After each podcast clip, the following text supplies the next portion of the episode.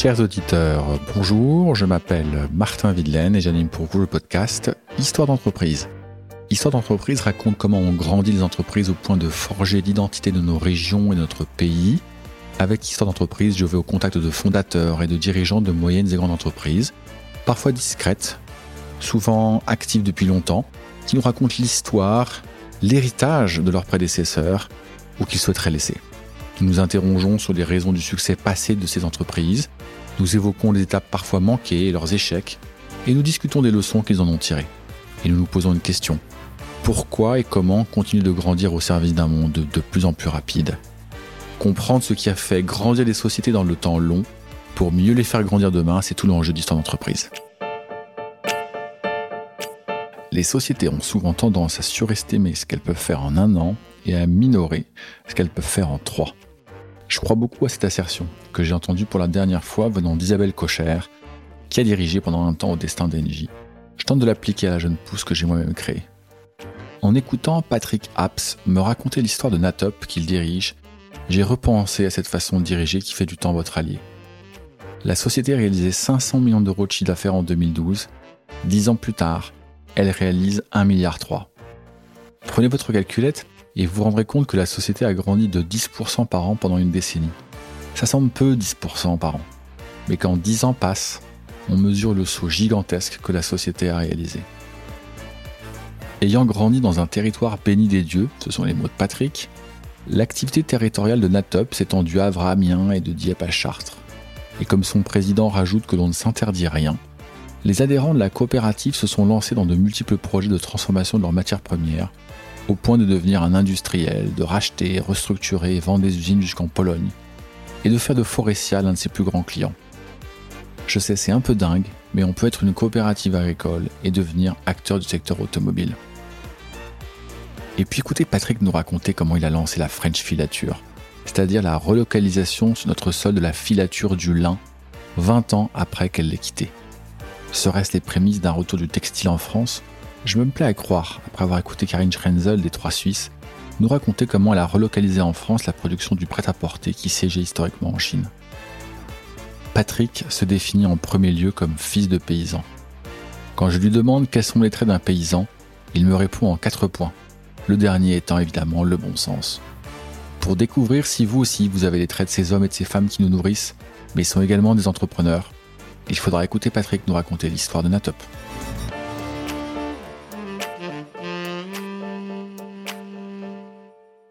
Bonjour Patrick. Bonjour Martin. Enchanté de faire votre connaissance. Très heureux également. Alors je suis pas très loin de Rouen en Normandie pour vous écouter nous raconter l'histoire de Natop. Avant qu'on ne parle de Natop, est-ce que vous pourriez euh, vous décrire en quelques mots? Patrick Apps, je vais avoir 60 ans dans quelques jours. Je suis marié, j'ai trois enfants, deux petits-enfants. Magnifique. Je travaille effectivement dans le groupe coopératif Natop, un groupe euh, agroalimentaire, effectivement sur la Normandie, mais pas que, également sur euh, l'île de France, les Hauts-de-France. Donc dans un beau groupe euh, qui a euh, très fortement évolué ces dernières années, mais j'imagine qu'on va y revenir. Quelques mots, je suis fils de paysan. C'est important parce que on dit souvent que la première qualité que doit incarner un collaborateur de notre groupe, c'est de parler paysan première langue.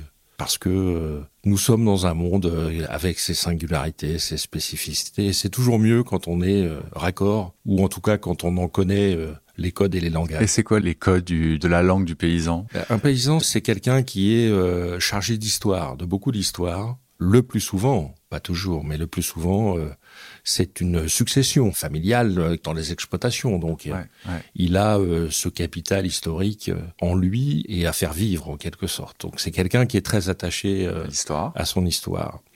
C'est aussi assez souvent, et c'est presque également une caractéristique de nos entreprises quelqu'un qui euh, ne donne euh, que rarement des signes de, de changement, de bouleversement, de rupture dans son fonctionnement, mais qui pour autant est en mouvement permanent. Euh, nos, nos entreprises sont un peu comme ça aussi, vous le disiez tout à l'heure, Martin. On est dans un univers finalement assez discret, ou qui s'expose relativement peu. Hmm. Mais les paysans, c'est aussi ça. Ça ne les empêche pas, entre-temps, d'être très actifs. D'être très actifs et d'évoluer très fortement. Et puis après, eh bien, il y a euh, le fameux bon sens paysan, qui, euh, qui également. Euh, Je pense qu'on va se retrouver là-dessus. On va se retrouver là-dessus. Formidable. Donc, fils de paysan, Euh, de, mes parents étaient euh, paysans dans le sud de l'Aisne. J'ai perdu mon père assez vite, donc j'ai dû arrêter mes études. J'ai été trois ans sur l'exploitation familiale, puis après, euh, je suis parti dans une société de phytosanitaire. Attention, hein, c'est potentiellement un gros mot. Et puis, le hasard m'a amené euh, dans la coopération agricole, dans ce creuset ou berceau, je ne sais pas comment le qualifier, de la coopération agricole dans l'est de la France, mhm. une des composantes de la coopérative EMC2 d'aujourd'hui, dans laquelle j'ai passé euh, presque 15 ans, puis arrivé euh, en Normandie en 2001. Et je suis resté dans, cet univers de la coopération pour beaucoup de raisons. Ce modèle porte des, des valeurs, un cadre de référence qui est complètement aligné avec euh, beaucoup de mes croyances, euh, ou en tout cas de mes aspirations, et, j'y suis resté, je m'y trouve bien. Ça se sent, ça se voit aussi. Les, auditeurs ne le verront pas, mais moi, je, moi, je peux dire que je le vois. Vous pouvez nous parler un petit peu de, de Natop Alors, on, va, on est ici pour raconter l'histoire de Natop, puis comment elle se projette dans le futur. Mais déjà, est-ce que vous pouvez nous décrire son activité? Alors, on va, va pas être là pour faire la présentation euh, Urbi et Torbi de Natop, mais vous avez plusieurs activités. Vous, évidemment, vous, vous produisez, vous transformez, vous distribuez. Quelques mots sur l'activité de Natop Juste un petit mot d'histoire parce que euh, c'est une coopérative et une coopérative a, par exemple, cette euh, presque spécificité, c'est qu'elle euh, elle est transgénérationnelle, elle n'est pas opéable, elle pourrait l'être, mais c'est très compliqué. Mais en tout cas, euh, c'est l'outil euh, des paysans qui se transmettent génération en génération. Et bien évidemment, Natop existe depuis, dans ses composantes historiques, depuis près d'un siècle. Et c'est constitué, à agréger d'autres structures par des fusions, par des acquisitions, pour en faire le groupe qu'elle est aujourd'hui. Nous avons, euh, nous sommes donc sur un territoire. Notre ancien président le qualifiait de béni des dieux, et notre président actuel euh, a rajouté et on ne s'interdit rien. Donc quand vous avez la chance d'être sur un territoire béni des dieux et sur lequel le champ du possible est total, eh bien vous avez euh, déjà des ingrédients sérieux pour construire une belle entreprise. Donc Natop, c'est aujourd'hui une, entreprise agroalimentaire, 1,3 milliard de chiffre d'affaires, nous sommes 1850 collaborateurs dans un certain nombre de filières, mais je vais y revenir. Natop, c'est une entreprise jeune puisque euh, elle est le, fruit de la fusion entre deux groupes coopératifs, Interface Céréales et euh, Capsen, qui en, 2018 eh bien, se sont rassemblés, ont convergé, alors qu'elles étaient des entreprises concurrentes avant pour euh, bah, écrire une nouvelle histoire. Vous connaissez la statistique euh, des fusions qui réussissent et, ou qui échouent en France? Non. 70% des fusions échouent. Donc quand, vous réussissez une fusion, vous êtes déjà dans une minorité. Alors sans prétention aucune, mais je suis très heureux qu'on fasse partie des 30% parce bah que on peut euh, vraiment on peut dire on peut dire que la dernière fusion parce qu'on en a eu plusieurs est franchement réussie. J'aurais même la prétention de savoir au moins en partie pourquoi. Ah, bah, vous venez de raconter ça. Ce que je comprends, c'est effectivement, Natop est né de la fusion de, ces deux dernières sociétés, mais il y a eu des fusions avant. Oui, il y a eu puisque ça remonte à un siècle. Donc, on va, on va refaire l'histoire.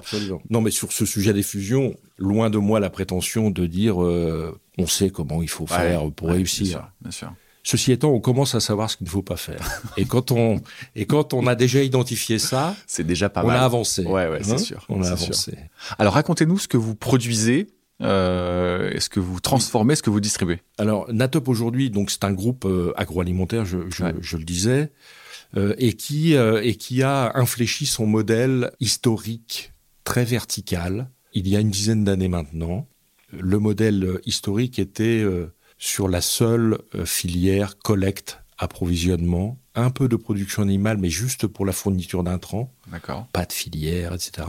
Et donc en, 2012-2013, le conseil d'administration, le COMEX, travaille sur l'écriture d'un projet et se dit, euh, bah, notre président disait on est sur un territoire béni des dieux, notre président actuel dit on, tout faire. on ne s'interdit rien, mais euh, on bouge pas dans ce temps-là finalement. Hein. Alors qu'on a euh, des atouts formidables. Mhm. Mais avoir des atouts, c'est effectivement une chance. Si par contre on n'active pas toutes les possibilités euh, permises par ces atouts, alors euh, bah, on reste qui on est. Donc on fait le, on fait, euh, j'allais dire le pari, non pas le pari, mais en tout cas le choix de dire nous sommes sur une filière extrêmement ancienne qui nous expose à beaucoup de risques On a un atout formidable aussi, euh, c'est que nous sommes près du port de Rouen, donc premier port, encore premier port d'export des céréales en Europe, mais on sait à quel point la géopolitique, la climatologie, la volatilité, bref, tout ce spectre finalement de risques auxquels nous sommes exposés, euh, eh bien, sont euh, extrêmement impactants dès lors où nous ne sommes que dans cette filière. Donc on se dit, euh, fort de ce territoire sur lequel existent toutes les productions, toutes les industries de transformation dans toutes les filières, n'y a-t-il pas des endroits dans lesquels nous pourrions muscler notre dispositif et euh, adopter un modèle plus horizontal sur le territoire, sur les filières, en allant évidemment là où on le peut chercher de la valeur ajoutée, voire la créer. On part de cette feuille blanche en quelque sorte ou de ce triptyque et on se dit que euh, partout où euh, on a évidemment des, adhérents, des agriculteurs adhérents qui qui travaillent dans toutes ces filières. Hein, et on se dit que dès lors où on a la possibilité d'en intégrer une ou d'entrer dans une, seule ou en partenariat. Ça, c'est dans notre ADN, hein, le partenariat. D'accord. Euh, eh bien, euh, allons-y. Allons-y, effectivement. Et donc, en 2012-2013, la première structure à laquelle on s'intéresse, c'est une structure en première gamme de pommes de terre, Société Pomme Alliance, qui était dans les mains d'un fonds d'investissement. C'est très intéressant parce que, en termes de grand écart entre un fonds d'investissement et une coopérative. Ouais, je pense que là, on peut difficilement faire un plus grand écart. Mais euh, on a beaucoup, beaucoup, beaucoup appris, justement, à, faire entrer dans notre entreprise ce type d'entreprise par euh, le pilotage, euh, par exemple le pilotage financier, euh, les, les reportings, les contrôles de gestion, etc. En gagnant beaucoup de temps parce que finalement, euh, on, est, on est très curieux et puis on est aussi un peu japonais. C'est-à-dire bah, Japonais, c'est. on n'hésite pas à copier ce que font de bien les autres parce que d'abord, ça nous fait gagner beaucoup de temps, sans dire que ce qui marche chez les autres marche forcément chez nous, mais en tout cas, ça nous fait un scénario à, à expertiser. D'accord. Et donc, euh, on a beaucoup appris de l'entrée de cette structure. Donc, première euh, première histoire finalement, ouais. hein, c'est 2012-2013 euh, avec l'acquisition de, de, cette société dans la première gamme en pommes de terre. Et les, les, les fonds sont restés dans le capital ou ils sont complètement sortis? Non, les fonds les fonds sont complètement sortis. en revanche, on a par exemple dû construire un modèle qui était différent du modèle fondamental coopératif. Exemple, il y avait à l'intérieur de ce fonds un pool manager on avait identifié ce que nous faisons euh, très souvent euh, maintenant. On avait identifié que euh, quelques hommes clés dans cette structure sur lesquels l'édifice reposait et il s'avère que ces hommes clés étaient au capital de la structure dans un pool manager. Ouais. À l'époque, c'était pas très tendance dans le monde de la coopération, donc il a fallu expliquer, convaincre le conseil d'administration que d'abord c'était des hommes clés et que si on voulait préserver, euh, bah encore fallait-il que le projet leur corresponde. Bien sûr. Et ça passait par, en effet, trouver un dispositif, un véhicule qui puisse leur permettre de se retrouver, ouais, je pige. quand bien même ils étaient dans un groupe coopératif dont ça n'est pas euh, forcément le, la première option existante euh, à l'origine. Et donc euh, voilà, on, on l'a fait et cet exemple-là est, est, finalement euh, presque caricatural pour nous parce que à chaque fois qu'on a acquis, investigué une autre une autre voie, une autre activité, un autre métier, une autre structure. Euh, qui est venu s'agréger dans notre beau groupe, eh bien, on, y a non seulement appris quelque chose, mais à chaque fois également, ça nous a permis euh, de continuer à, structurer et à dessiner un modèle d'entreprise qui se veut être euh, le plus adapté possible, évidemment à l'économie parce que c'est le nerf de la guerre. On, est là pour générer, créer de la valeur, préserver celle qui existe pour nos adhérents agriculteurs également pour nos salariés, parce qu'on ne les oublie pas. Euh, on, crée, ou en tout cas, on, s'attache à créer les conditions dans cette... Et donc, pardon de vous couper, mais donc ça veut dire que je, suis sur ce tournant 2012-2013. Les agriculteurs étaient prêts donc à investir, parce qu'ils rachetaient une société, dans un actif de transformation. C'était complètement nouveau pour eux. Complètement. Alors, trois cases à cocher, en quelque sorte. La première, c'était euh, la caractérisation de notre projet euh, à l'époque. C'était euh, le territoire, les filières et la valeur ajoutée. On coche la filière, puisqu'on est euh, dans la, dans la filière euh, légumes, même s'il paraît que les pommes de terre ne sont pas des légumes, mais des tubercules. On va pas débattre. On va pas débattre. la valeur ajoutée parce que il y a effectivement une, une activité économique autour de de ce tubercule et en particulier dans la région. Hein, on a euh, des, Ouais. des adhérents producteurs euh, et pas qu'un peu. En revanche, la case territoire, même si euh, la filière existe, il n'y a pas d'outil de pomme alliance sur ce territoire. Mais on explique à notre conseil d'administration, en effet, cette case-là n'est pas cochée, mais nous sommes convaincus parce que nous croyons à l'effet domino que l'entrée dans cette filière va forcément nous ouvrir des portes qu'on ne soupçonne peut-être pas euh, actuellement, mais Ouais. qui vont s'ouvrir, ça c'est certain. Et euh, bingo, euh, quelques semaines après, une coopérative euh, locale dans la transformation de pommes de terre, dans la cinquième gamme, donc le cuit sous vapeur, la coopérative Lunor, Ouais. vient nous voir et nous dit euh, nous savons que vous vous intéressez à, à cette structure et eh bien pourquoi pas l'étudier ensemble et là on coche forcément la case Bien du sûr. territoire puisque l'étudier ensemble nous nous conduit quelques mois après à un projet de fusion euh, avec la coopérative du Nord et donc Ah, nous avons Sympa. Vous avez intégré la coopérative, mais après l'acquisition. absolument D'accord. Après l'acquisition, euh, l'UNOR nous dit on aimerait le faire avec vous. Ben, on dit euh, nous on est évidemment disposé à le faire, mais si c'est avec nous, c'est véritablement avec nous, c'est pas à côté de nous. Et donc s'enclenche effectivement un, un projet de fusion qui aboutit en 2013. D'accord. Et donc nous avons en quelques mois, on passe de rien à euh, une structure euh, qui a déjà deux pattes sur laquelle s'appuyer. Euh, Ouais. La première gamme, dans laquelle d'ailleurs la société que nous rachetons est leader en France, Ouais. et la cinquième La gamme, cinquième. Ouais. dans laquelle la coopérative du Nord est également leader en France. Voilà. Ok. Première, première histoire, et donc il y a eu depuis de nombreuses acquisitions, de, Ouais, ouais. de nombreux développements de la structure.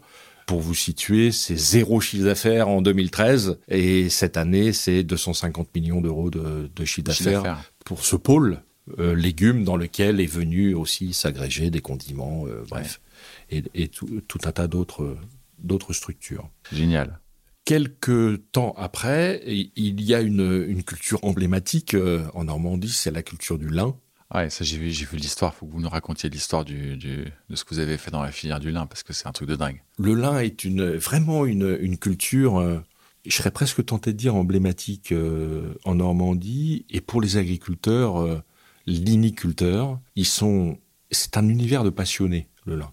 Ouais. Ils sont passionnés par la culture, sans doute parce qu'elle est passionnante, euh, mais aussi parce que euh, elle est extrêmement exigeante en termes de technicité, en termes de, de conduite euh, culturelle. À votre connaissance, la culture du lin, elle remonte euh, aux toutes, toutes, toutes premières coopératives. Vous disiez, nous, on- nos origines datent il y a à peu près un siècle. C'était même avant? Ah oui, c'était même avant. Ouais. Et, et le lin en Normandie, c'est une histoire non seulement longue, mais euh, forte, puisque 70% de la production mondiale de lin, c'est la Normandie, Encore aujourd'hui. encore aujourd'hui. 70%. Oui, Ah, vous me prenez un truc là. oui. Même, même si cette fibre de lin dans le dans l'univers du textile, euh, c'est un pouillème hein, euh, Ouais, dans, sa représentativité, mais il n'empêche que spécifiquement c'est la fibre noble. D'accord. Et donc, euh, en particulier en, en Normandie. Et, et là aussi, une fois qu'on définit un projet qui dit, bah, ma foi, toutes les filières du territoire, s'il y a des opportunités, on s'y intéresse. Il s'avère que euh, le hasard d'une rencontre, c'est souvent comme ça hein, que naissent euh, les histoires et, et souvent les plus belles histoires. Le hasard d'une rencontre nous laisse penser qu'on a peut-être quelque chose à y faire, mais on est euh, dans une toute petite structure de R&D qui travaille donc la fibre de lin en R&D, qui est à elle seule au, au- au bout de son R et au début de son D et qui n'a pas la, la capacité suffisante financière, organisationnelle de, de pouvoir se développer fortement. Et, et donc euh, on discute et on finit par euh, effectivement entrer dans cette structure, en prendre euh, la majorité et, et commencer finalement à figurer dans cette filière-là. Là aussi, l'effet domino, Là, c'était pour la culture. non, c'était pas pour la culture, c'était pour euh, le travail de la fibre. À partir de la fibre, que peut-on faire de cette fibre? Ça, c'est quelle année? Ça, c'est 2014, D'accord. 2014-15, D'accord. petite structure qui s'appelle l'INEO. Et voilà, euh, on, on déboule dans cet Dans, univers secteur, ouais. et on apprend beaucoup de choses, on découvre un univers euh, absolument passionnant. Et euh, assez rapidement, euh, là aussi, euh, ben, le hasard veut qu'une autre rencontre nous amène à, à rencontrer euh, un, un, personnage euh, qui travaille toujours euh, pour nous aujourd'hui, qui est à la direction d'une entreprise qui est dans les mains d'un Anglais qui se trouve sur le territoire, la société Ecotechnina. Et cette société où cet anglais plus exactement euh, est, est, exposé à quelques difficultés dans ses affaires, enfin je passe sur le sujet, et donc euh, met sur le marché euh, cette entreprise qui, euh, quelques années avant, était aux mains euh, d'une coopérative de teillage qui n'avait pas euh, réussi ou voulu continuer à la développer dans l'utilisation de la fibre, cette fois à des, à des vocations de biomatériaux ou des utilisations industrielles de, de la fibre et tout particulièrement l'industrie automobile.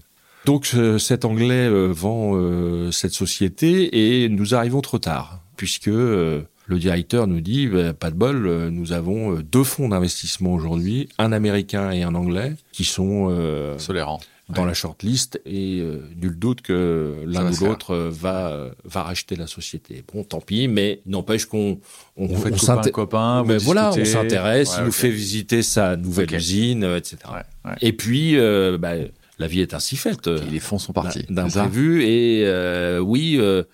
L'anglais, en l'occurrence, qui vendait, euh, qui vendait son entreprise, euh, a des difficultés avec le fonds euh, acquéreur américain notamment, et finalement, on se faufile nous dans cette opportunité-là. Ouais. Et, et, on arrive à trouver un accord avec, avec cet homme-là, et on rachète la structure.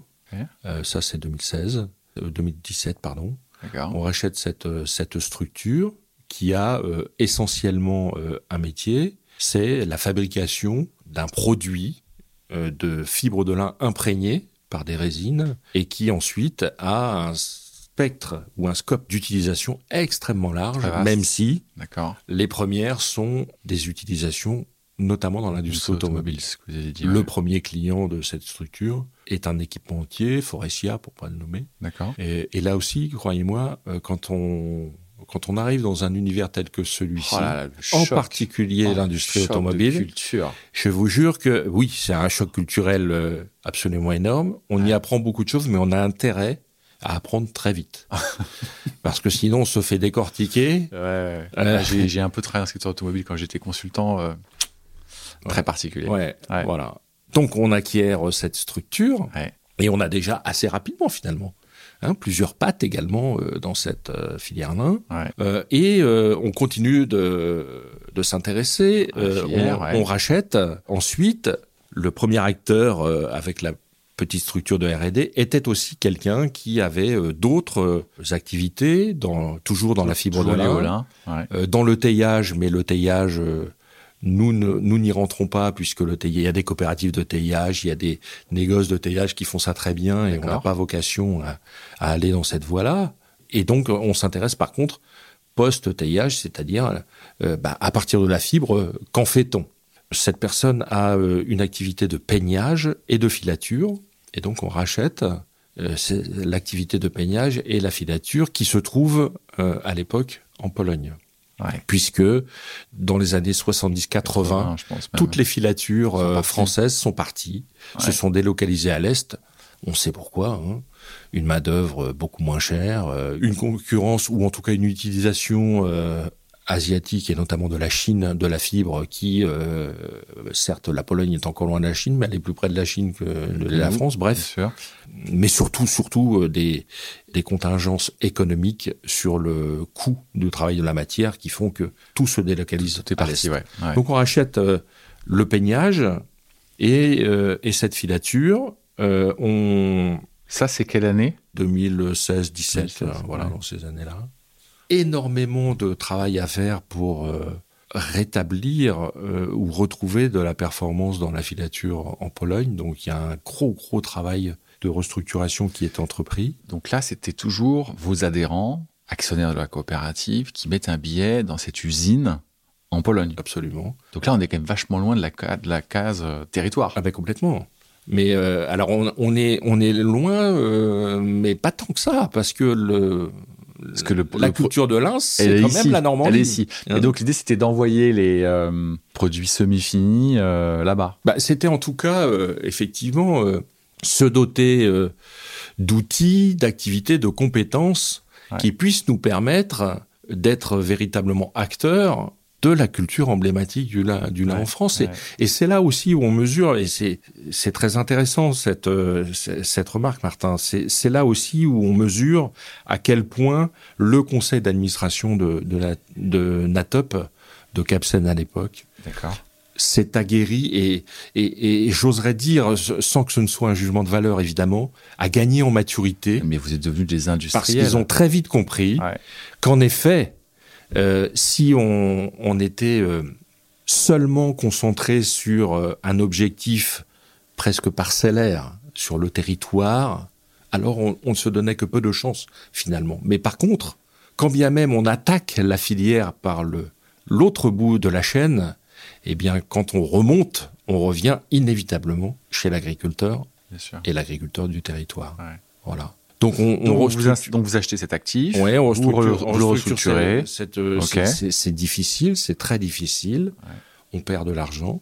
D'accord. Et euh, entre-temps, on continue de muscler euh, ce dispositif. On, on développe bien euh, Ecotechnilin avec à la clé des ouais des réussites dont on est fier. Des jolis contrats chez Forestia et autres. Voilà, Forestia. On a cette année, j'en parle parce que c'est hein, on, a passé un contrat euh, pour 250 000 raquettes de tennis avec Babola, par exemple, hein, qui est voilà fabrication donc de très nombreux produits hein, à partir de cette fibre de lin enrésinée, et toujours une activité de fourniture de matière à l'industrie automobile, à tel point que euh, en 2019, euh, Forestia euh, vient nous voir en disant voilà nous avons des projets de développement entre autres en Asie et on demande aux fournisseurs que vous êtes de nous accompagner pour euh, sourcer et nous fournir euh, sur euh, les besoins que nous avons, notamment en Europe de l'Est, mais pas que.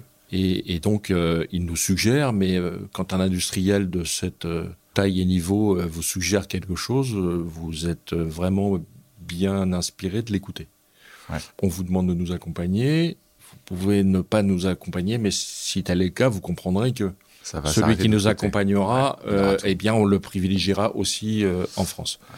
Alors, je ne vais pas dire que vous n'avez pas le choix, vous avez toujours le choix. Mais n'empêche que euh, on se dit, en effet, on doit y aller et on clone finalement notre outil de Seine-Maritime en Pologne. Donc revenons en Pologne en, en, sortant une usine de terre qui est rigoureusement la même que celle de Valicarville avec les mêmes process, avec des équipements plus, plus modernes bien, bien sûr. Ouais. L'usine qui tourne depuis un peu plus de de deux ans maintenant et qui tourne très et très bien. qui est sourcé à partir de l'un oui, ici. Oui, oui. qui est sourcé à partir d'ici et, et, qui fabrique ces produits et ensuite les expédie euh, dans le monde entier. D'accord. Vraiment dans le monde entier parce que euh, ça part, euh, ça part partout. D'accord. Donc cette usine tourne bien, très bien. Bien sûr que les épisodes successifs de confinement et de Covid qui ont euh, notamment euh, mis à l'arrêt euh, toute l'industrie automobile pendant quelques, quelques temps, bah, ont été ça a particulièrement ouais, impactantes pour, pour, cette usine. Pour autant, ça a repris, ça fonctionne bien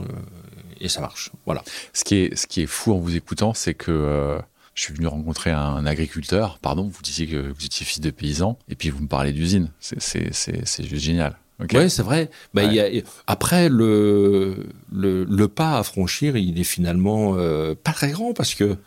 Euh, ouais, quand même un peu. Non, mais c'est Dès lors ça vous a paru peut-être naturel, mais quand on est à ma place et qu'on n'a pas été pendant des années dans la société et qu'on découvre le mouvement que vous aviez fait, vous avez fait un pas de géant en quelques, en quelques années. En quelques années, oui. Ouais. Oui, oui, c'est vrai que on a, notre trajectoire est, est soutenue. On va, on va, le dire comme ça. Je vous vois sourire. Ouais, ouais, on peut dire ça comme ça. Ouais. Oui, oui, oui, oui, c'est vrai, c'est vrai, euh, c'est vrai qu'on s'est développé, mais euh, enfin, encore une fois, on se réfère euh, très souvent à notre cadre de référence, à notre projet, Bien sûr. et, et, et lorsqu'on est convaincu qu'en effet, bah, dans toute cette chaîne de chaîne de valeur, il y a dans chacun des maillons de la valeur à aller bien chercher sûr, ou de laisser prendre par d'autres. Ouais.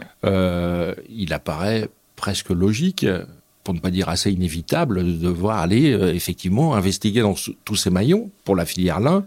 Nous l'avons fait par l'acquisition euh, récente, plus récente, de la dernière usine de tissage 100% lin en France. Ouais, alors je crois qu'il faut, vraiment que vous nous racontiez cette histoire parce que quand vous l'avez acquise, vous communiquez un peu dessus récemment dans les différents médias, elle tournait déjà ou elle tournait à moitié ou elle tournait pas du tout? Elle tournait déjà. Juste un mot euh, avant cela sur la filature de Pologne, puisque euh, bien que nous ayons euh, essayé de la redresser, on y est arrivé, mais en partie seulement, nous avons revendu cette filature à un des très gros acteurs de la filature dans le monde. Je, je, fais cette petite parenthèse et vous allez comprendre très rapidement pourquoi. Donc, effectivement, on achète, on achète le Maître de Mester, une entreprise du 19e siècle, hein, avec, mais, enfin, quand on la visite, on, on se dit presque, on a rembobiné l'histoire. C'est là, quoi. On est, ouais, c'est un peu ça, c'est un peu ça. D'accord. Euh, une entreprise euh, qui, je serais presque tenté de dire vivote, mais en tout cas qui a besoin vraiment d'un nouvel élan, qui a besoin de euh, sous pour pouvoir continuer à, à, exister. Là encore, cette entreprise doit se vendre à un tiers. ça ne se fait pas. Le hasard d'une rencontre, toujours pareil nous conduit à nous y intéresser et on rachète cette société euh, il y a également euh, un peu plus de deux ans maintenant. Nous avons depuis euh, beaucoup fait, investi, et il y a encore à faire. On a aujourd'hui un carnet de commandes comme jamais on a eu, très important. On a scellé des, partenariats forts avec des confectionneurs, le tout en ayant également eu un magnifique projet qui est en place et on va inaugurer dans quelques jours. D'accord. La première filature de lin relocalisée en France, à Saint-Martin-du-Tilleul, euh, dans l'Eure. On l'appelle la French filature. Ouais, j'ai vu ça. Et, cette filature, donc, euh, eh bien, est le maillon manquant finalement dans toute la chaîne de valeur à partir de la fibre taillée. C'est ça. Puisque nous sommes dans tous les maillons. Ouais. Euh, de cette chaîne Alors bon, c'est extraordinaire, c'est une magnifique histoire. Franchement, c'est un truc de fou parce qu'on a l'impression qu'il y a un cycle aussi historique qui se, qui se referme, dans lequel euh, toute une partie de l'industrie textile a quitté euh, la France dans les 50 dernières années. Et vous, vous dites, bah non les gars, maintenant ça va dans l'autre sens. Sur le papier, c'est vraiment superbe. Moi, ce qui me... Là où je m'interroge, c'est quand vous me dites simultanément, en Pologne, ça a été dur, on a tout fait ce qu'on a pu, puis à la fin de la fin, en fait, on a revendu. Bon, fine. Et puis, quelques mois plus tard, vous dites, non, mais en fait, euh, on va le faire en France et vous allez voir, ça va marcher, ça va mieux marcher. Ça, il faudrait que vous nous expliquiez pourquoi. Enfin, c'est pas du tout une évidence. Et j'irais même que, vu de loin, on se dit, mais c'est contre-intuitif. Pourquoi, en 2022, vous êtes euh, ultra positif sur le fait que ce que vous venez de créer comme filature en France, ça va fonctionner? Vous, vous disiez, vous avez un carnet de commande plein vous êtes rentable, parce que c'est bien d'avoir un de commande, mais si on crée pas de valeur, ça sert à rien. Et en Pologne, où les coûts sont quand même normalement plus faibles, vous dites non, on a vendu, c'était, vous l'avez pas dit comme ça, mais moi je vais le dire avec ces mots-là, c'était un peu trop compliqué. Oui, ben, c'est évidemment une question euh, non seulement pertinente, mais majeure qui nous a, et les premiers à nous l'avoir posée, évidemment, c'est le conseil d'administration en disant, euh, attendez, euh, vous nous expliquez que on est conduit à fermer, et là on on relance finalement un projet. Et a priori le même, sauf qu'il est, c'est absolument pas le même. Pourquoi ça marche pas en Pologne? D'abord parce que euh, on arrive dans un univers d'industriels où la concurrence est, juste inouïe et où les majeurs de, de ce segment d'activité n'ont de cesse que de cibler tel ou tel et euh, les écarteler et les pulvériser finalement. Et quand on est, nous, loin de cette base, géographiquement. Mais surtout que nous ne sommes pas non plus euh, dans l'amont du sourcing de ce type euh, d'industrie, eh bien on est euh, fragile. Et il suffit que d'autres majeurs qui, eux, ont des capacités extraordinairement plus importantes décident de faire la peau du, du minus qui est là et qui les, et qui les embête hein, parce que c'est un peu leur polarité, quoi. voilà ce qui s'est passé alors pourquoi on l'a remis en France d'abord parce que je serais presque tenté de dire euh, ces tendances, euh, mais c'est surtout que il y a. Je vois mal un paysan dire ces tendances. Non, non, mais de, la politique euh, française, ou en tout cas les les souhaits ou ce que l'on entend actuellement sur la relocalisation, sur euh, les enjeux, les enjeux d'une chaîne de valeur complètement française ou alignée en tout cas, ou encore cette volonté qui s'exprime après, faut du temps pour pour qu'elle se traduise par des faits, mais de réindustrialisation de, de la France. Tout cela sont autant d'ingrédients qui nous ont convaincus qu'il y avait quelque chose à faire en France et à une dimension euh, très modeste. Euh, pour vous situer, cette filature, ça va être 250 tonnes de fil par an, c'est-à-dire franchement modeste, un modeste. pouillème de pouillème. Hein pour autant, on a bien maintenant un dispositif de A à Z à partir de la fibre taillée jusque même au tissage, et on a euh, passé des accords avec des confectionneurs qui nous permettent effectivement de travailler avec eux à à la mise, euh, comment dirais-je, à la mise en dynamique hein, de, de, toute, de toute cette filière, en s'assurant et en s'attachant à conserver euh, la valeur qu'elle intègre. Bien sûr, bien sûr. Et, et, donc là, on est dans un registre assez, pour ne pas dire très différent, d'une industrie qui se trouve dans un univers euh, industriel, concurrentiel, tous les jours. Non, on fait plutôt du cosmétique. On fait de la très haute qualité. Voilà, on, se distingue par ça. Et euh, on revendique, parce que c'est le cas, de A à Z, hmm. eh bien, le territoire, euh, les savoir-faire, etc. Votre histoire me fait penser à, celle de Frédéric Granotier. Euh, que vous connaissez peut-être, il est dans le coin, il a, il a créé la, il a créé la société Lucibel, il a rapatrié depuis la Chine une usine qui fabriquait des, des LED, et sans, sans filer la métaphore, mais lui, il dit, je suis revenu de Chine, vous êtes revenu de Pologne un petit peu, et je suis monté en valeur, je suis monté en gamme.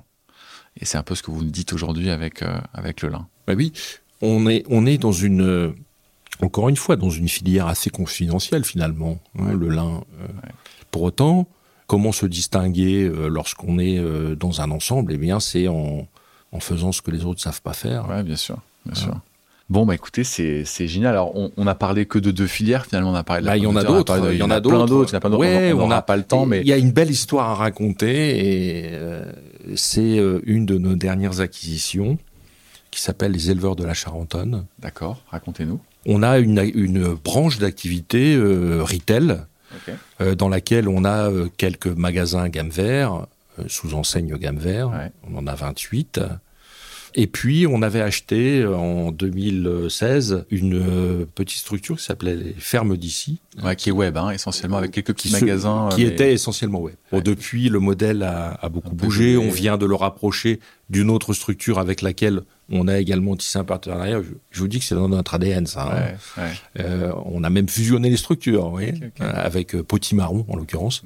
Et donc, il y a un, nouveau modèle d'entreprise qui est en train de, de se construire, de se mettre en place. On est là, euh, à l'intermédiaire entre euh, le producteur transformateur et puis le consommateur. Et nous, on organise finalement les passerelles, euh, la mise en ligne des produits, etc., les livraisons, la logistique. Et donc les éleveurs de Charentonne et, les éleveurs de la Charentonne, toujours consécutivement à une rencontre, on rencontre un, personnage qui s'appelle François Lemierre, euh, qui est un éleveur. François Lemierre. Et qui, en 2005, se dit avec quatre de ses copains éleveurs, bon sang, on, on, fait, on fait des beaux animaux, on a un vrai savoir-faire là-dessus, et une fois que nos animaux sont passés euh, à l'abattoir, euh, il se passe plus rien pour nous.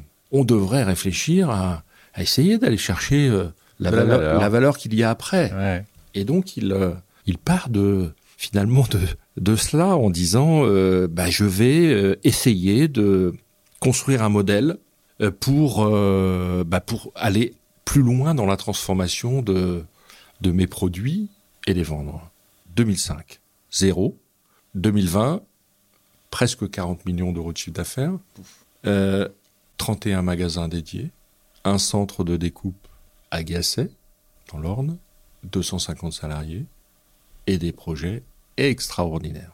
Ça, c'est une création, ça Ou ça a été des rachats? Pour lui, ouais. c'est création, De, A à Z. A à Z. Et on rencontre cet homme-là, qui lui aussi, euh, euh, même s'il est encore euh, jeune et surtout euh, plein d'énergie, euh, se dit euh, je commence à atteindre une taille d'entreprise. D'abord, je suis la pierre angulaire du système. Enfin, c'est pas lui qui le dit, c'est nous qui le disons. Tu es la pierre angulaire du système. Ce qui est pas très bon. Il faut Euh, Euh, un système sur une qui devient euh, Ouais. extrêmement important. Pour vous situer, hein, les éleveurs à c'est par semaine 75 bovins, 250 porcs, 50 veaux, Toutes les semaines. Euh, 200, 150 à 200 euh, moutons et 7000 volailles chaque semaine.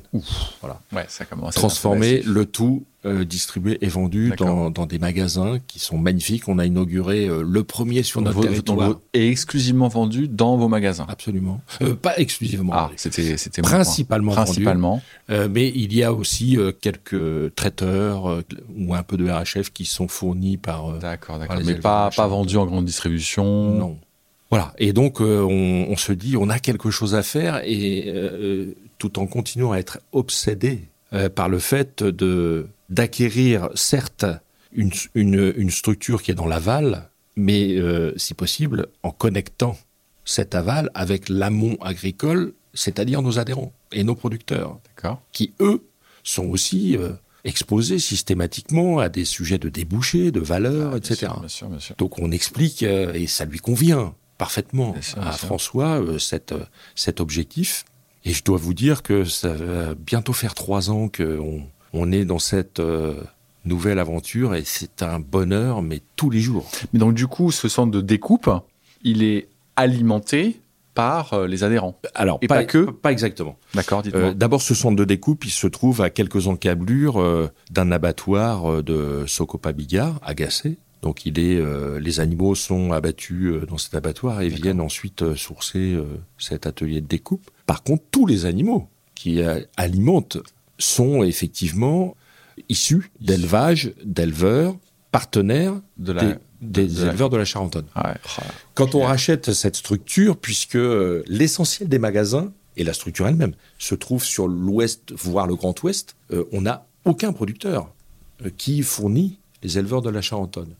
C'est la troisième année dans cette structure, et nous avons désormais 25% de tout le sourcing euh, des éleveurs de la Charentonne qui provient d'adhérents, éleveurs, producteurs de Natop. On ne fait pas que raconter des histoires. Ouais, ok, on, construit pour eux une chaîne de valeur qui est synonyme systématiquement de plus-value, et c'est le cas en, en euros, sonnant et trébuchant, et c'est le cas. Euh, et euh, on, on satisfait finalement à, deux, à deux objectifs. Le premier, c'est des débouchés pour nos éleveurs, et le deuxième, c'est un sourcing assuré euh, pour les éleveurs de la Charentonne eux-mêmes. Et donc avec un potentiel de développement extrêmement important puisque nous avons un programme ambitieux, euh, 28 magasins lorsque on, enclenche ce partenariat avec François. On a un, plan de développement ambitieux puisque euh, on pense euh, doubler ce parc de magasins sur un horizon de temps de 5 ans. Il y a déjà deux ans de passé. Donc il nous reste trois ans pour effectivement euh, construire euh, une bonne vingtaine de magasins. Ah, et, top, et c'est donc top, ce plan est enclenché.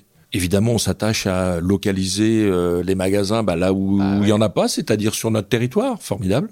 Encore une fois, le tout en euh, s'attachant à proposer aux adhérents qui le souhaitent, hein, aux éleveurs qui le souhaitent, de pouvoir sourcer et participer à, à cette belle histoire. Euh, ce développement euh, va se traduire aussi par euh, la construction d'un autre centre de découpe Bah ouais. sur le territoire euh, normand et picard.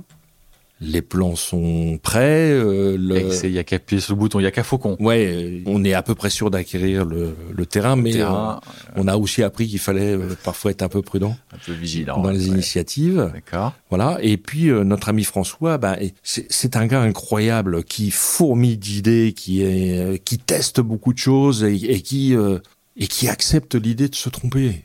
Euh, Ouais, mais c'est pas grave de se C'est tromper. généralement un trait d'entrepreneur et Ce qui est- visiblement, est, est un entrepreneur. Donc, euh, Incroyable. Ouais. C'est pas grave de se tromper, mais ce qui est grave, c'est d'insister. euh, ouais, en l'occurrence, il se trompe rarement. d'accord. au passage. Et puis, euh, et puis, il a, par exemple, élargi là aussi le spectre des produits qui étaient vendus dans les magasins. Il a monté un nouveau centre de découpe de fromage cette fois. Ouais. Et euh, ben, évidemment, il y a des étals de, de fromage dans tous les magasins. Incroyable. Tous les agriculteurs transformateurs euh, périphériques aux magasins potentiellement sourcent également les magasins, des yaourts, des légumes, euh, etc. Bref, il y a, y a tout un, Un écosystème qui est en train de tout un créer. écosystème qui est en train de se créer des magasins de distribution. C'est important de le dire parce que euh, il y a, par exemple, et c'est pas seulement euh, seulement dans ces métiers-là, mais une, une, pénurie incroyable de bouchers. Et c'est chronique depuis des années en France. Voilà. Bah, nous, nous, les bouchers, ils sont euh, dans le centre de transformation et de découpe à Gasset. Ils sont pas dans les magasins. Les magasins, on a des vendeurs, des vendeuses qui assortissent et puis qui répondre aux. Il doit y avoir quand même. Est-ce qu'il y, a une découpe finale ou pas euh, dans, les magasins? Parce que il n'y a, pas besoin de compétences de. Tout arrive. Euh, complètement découpé, en barquette, ou, sous skin, etc. Ouais.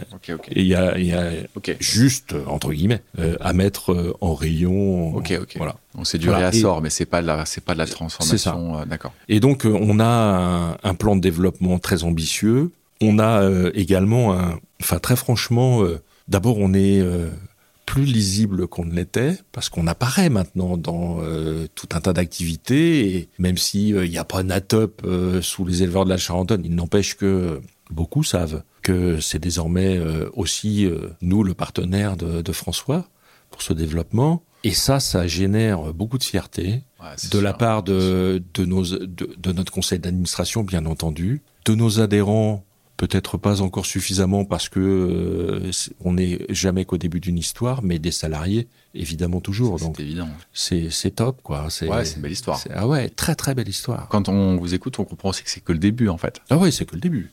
Oui oui. Ça, ça c'est sûr que c'est sûr que c'est que le début. Et on a d'ailleurs d'autres acteurs qui viennent nous voir en disant mais on aimerait bien comprendre ce que, c'est votre truc là et, et, ça pourrait nous intéresser parce que euh, on est aussi comme ça. Autant on sait être japonais parce que ça nous fait gagner du temps, mais autant euh, si on est, euh, c'est très prétentieux ce que je vais dire, source d'inspiration pour d'autres. Ouais, bon, ça fait toujours plaisir un petit peu. bah ouais, c'est bon pour l'ego quand même un petit eh, peu. Ouais ouais, ça fait plaisir. Si, si ma foi, ce modèle d'entreprise peut être cloné et que demain il y ait les éleveurs de Montélimar, les éleveurs de Nîmes ou je sais pas quoi, euh, ben, pourquoi pas ouais, top. Bon, on, a, on, a, été, on a été un peu bavard et puis on a, on a parlé du quart de ce que vous faisiez, mais c'est pas très très grave du tout. L'essentiel c'est que on, ait pu montrer à quel point euh, votre groupe a été en pleine transformation, en pleine croissance, que des agriculteurs sont devenus des industriels, des. Je vais je vais je vais rajouter un point, Martin, parce que c'était une question initiale. Dites-moi. C'est quoi les enjeux de l'agriculture finalement? Ouais, ouais. Et, et, la deuxième question, c'est tout ça, mais pourquoi? Bah Pourquoi on a fait tout ça? Parce que, encore une fois, lorsqu'on est dans un modèle très vertical, très exposé, on se dit que le premier coup de chien qui va venir impacter la filière, on va le prendre pleine bille. Méchamment. Ouais. Lorsqu'on euh, construit un dispositif plus horizontal sur différentes filières, bah, vous laissez euh, votre risque. Évidemment. Il faut pas rêver. Ouais. Euh, elles ne fonctionnent pas toutes bien en même temps, toujours mais elles fonctionnent rarement toutes mal, en même temps. Et c'est ça l'objet, le, c'est gagner en résilience tout en restant malgré tout connecté à euh, l'univers fondamental dans lequel on se trouve, à savoir l'agriculture et la transformation des produits de nos adhérents. Donc c'est ça le, le, sens de notre projet, c'est d'adopter un modèle plus horizontal qui s'articule sur plusieurs filières et qui donc, d'abord, s'adresse à davantage de production de nos agriculteurs adhérents, bien sûr, mais nous permet également de gagner en résilience parce que tout ne va pas toujours mal en même temps. Ouais, c'est très très clair. Je ne sais pas si vous pouvez donner les chiffres, mais je vais quand même vous poser la question. Quand on se situe en 2012, là vous êtes exclusivement vertical. Oui. Donc 100% de votre chiffre d'affaires, il est vertical. À l'époque, vous m'aviez dit, je crois, autour d'un milliard de chiffre d'affaires. 500 millions, 500 millions, c'est ça. Mmh. Là, vous nous avez dit, euh, cette année, vous allez réaliser autour de 1 milliard 3. Oui, 1 milliard 3. Oui. Et euh, dans ce 1 milliard 3, est-ce que vous avez une, enfin, vous avez l'idée, mais je ne sais pas si vous pouvez le dire, du chiffre d'affaires de transformation, donc ce qui est vraiment purement horizontal. Je, je, est-ce que oui euh, Alors le, le, le chiffre d'affaires, oui, je suis en capacité de le dire. la filière historique Collecta Pro s'est développée aussi parce, au rythme des fusions. La dernière d'entre elles avec un, interface céréale. Donc, sûr. on est euh, allé en gros à 850 millions euh, de chiffre d'affaires dans cette filière céréalière, y compris l'export. Hein, le, le, pôle portuaire en l'occurrence. Euh, et puis le reste, ben, ce, sont les transformations. Mais ce, qui est, ce qui est aussi euh, extrêmement important, c'est la valeur que génère tout cela. Hein.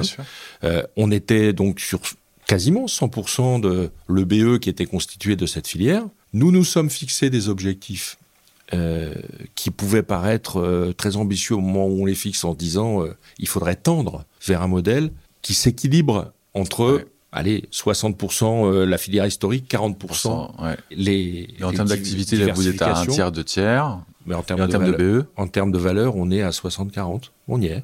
à notre objectif. Et, et, sans doute que dans un laps de temps euh, euh, court, on sera à 50-50. Donc on, on, satisfait à, à cet objectif d'équilibrer notre modèle. je comprends. Euh, qui, qui nous permet d'être non pas à se dire tout va bien, mais à, se, à, à, relativiser des effets de conjoncture extrêmement violents et qui viennent frapper une filière et une seule. L'univers le, des céréales, en, ce moment, c'est pas rien. C'est compliqué, La volatilité, etc., c'est très très compliqué. Même si euh, les prix sont élevés, il n'empêche que les, euh, ça, ça augmente d'autant les risques, finalement. Donc, euh, on a des compétences, on a des, on a des, un système de gestion de ces risques, mais on est aussi très confiant sur notre capacité à absorber, à absorber euh, tout cela, à, gérer tout cela dès lors où on a plusieurs pattes sur lesquelles s'appuyer. c'est très clair. Moi, ce que je comprends, c'est que vous avez, bien évidemment grandi, vous êtes devenu plus fort, vous êtes devenu plus résilient, vous avez lissé votre risque, vous êtes horizontalisé, c'est le terme que vous employez. Tout ça est super clair. Si, et ce sera probablement un peu le, mot de la fin, si on reste exclusivement sur euh, l'agriculture pure, qui, qui sont votre ADN historique, j'allais dire, pour vous, c'est quoi les grands défis de l'agriculture en France? Qu'est-ce qu'on doit faire ou ne pas faire pour que cette agriculture soit plus grande, plus forte, plus résiliente? Ah. euh, Un, le climat.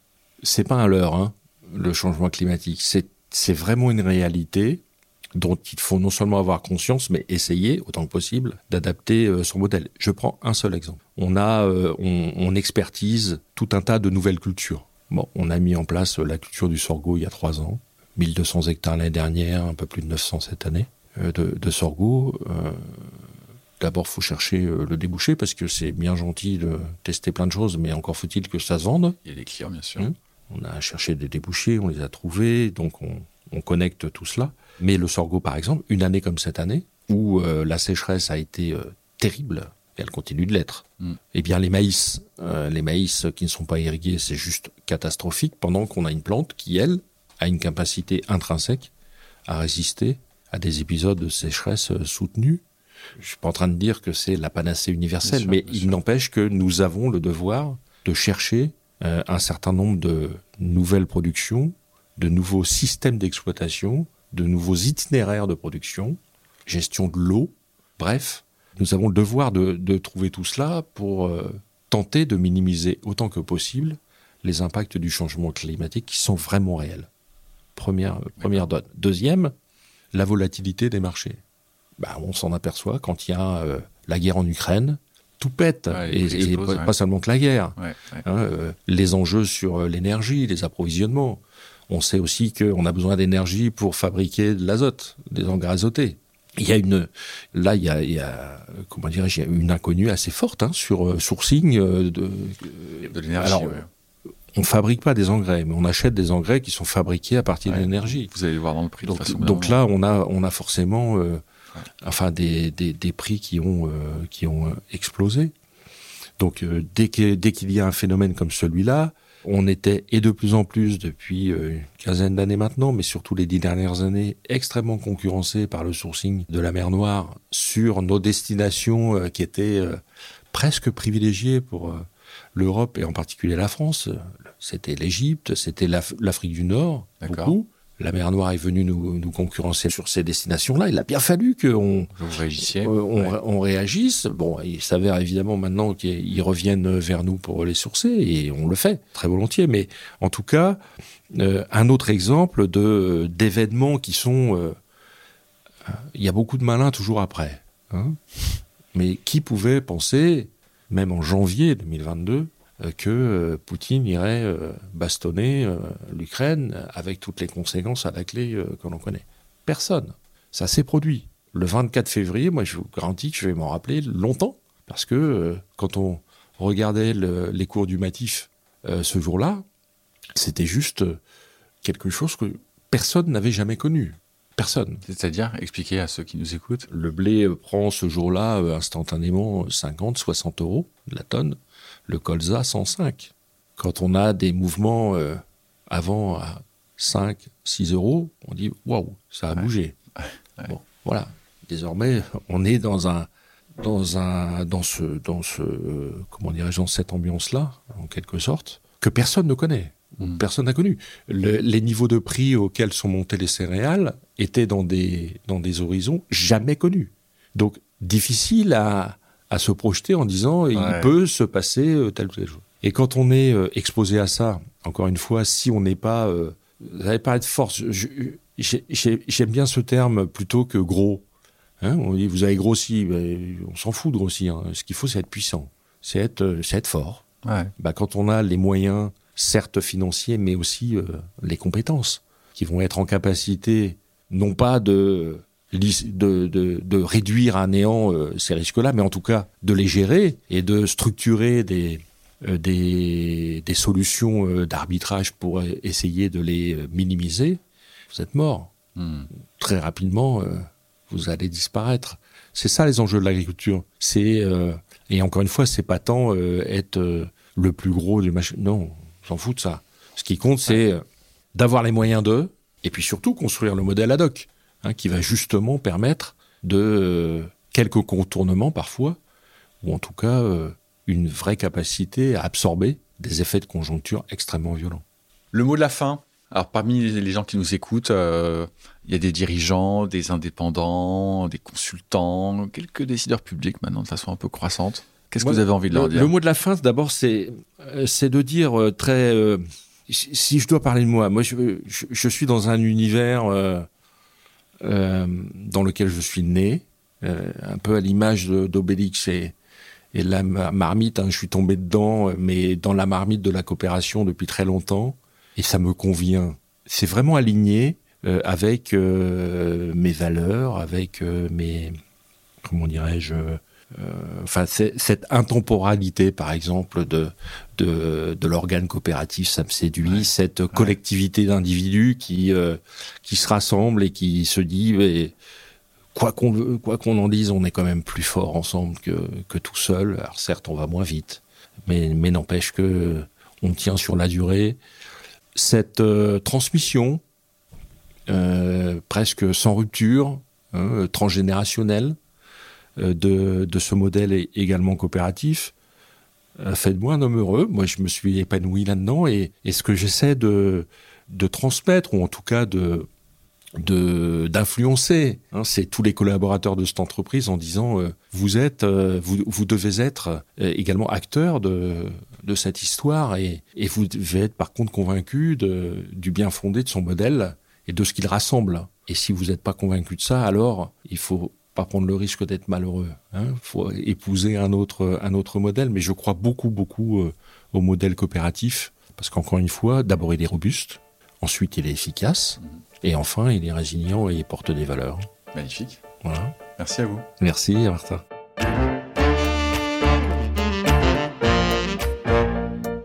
Merci d'avoir écouté Patrick et d'avoir découvert l'histoire de Natop. Quand on écoute Patrick, on comprend mieux la volonté récente de demander à l'agriculture de s'organiser en filière. Nul doute que Natop fait partie de ces sociétés ayant réussi le pari. Quelles sont les clés de succès de Natop? Des actionnaires stables et visionnaires, c'est certain. L'envie d'entreprendre et de se lancer dans de nouveaux projets, c'est certain également. Se donner le temps pour que les choses sortent de terre sans mauvais jeu de mots. Tout cela a beaucoup compté aussi. Mais avez-vous remarqué comment Patrick évoque le hasard des rencontres? Quand vous savez où vous allez, et que vous rencontrez sur votre chemin des hommes et des femmes qui veulent faire un bout de chemin avec vous, les choses se font naturellement. Hasard des rencontres et direction claire d'une entreprise sont les deux faces d'une même pièce, les opportunités de croissance. Plus que jamais, s'il vous plaît, notez 5 étoiles le podcast sur votre plateforme d'écoute ou rédigez un avis et surtout, surtout, parlez-en autour de vous. Toutes les histoires d'entreprise sont également disponibles sur le site de bluebirds.partners, site de la communauté d'indépendants que j'anime et qui conseille ou remplace des dirigeants. C'est toujours pour moi un très grand plaisir de vous faire découvrir des sociétés sous un jour nouveau comme Natup aujourd'hui. J'espère que vous en tirerez le même plaisir et que peut-être, peut-être, vous aurez appris deux, trois choses. Encore merci pour votre écoute et à très bientôt.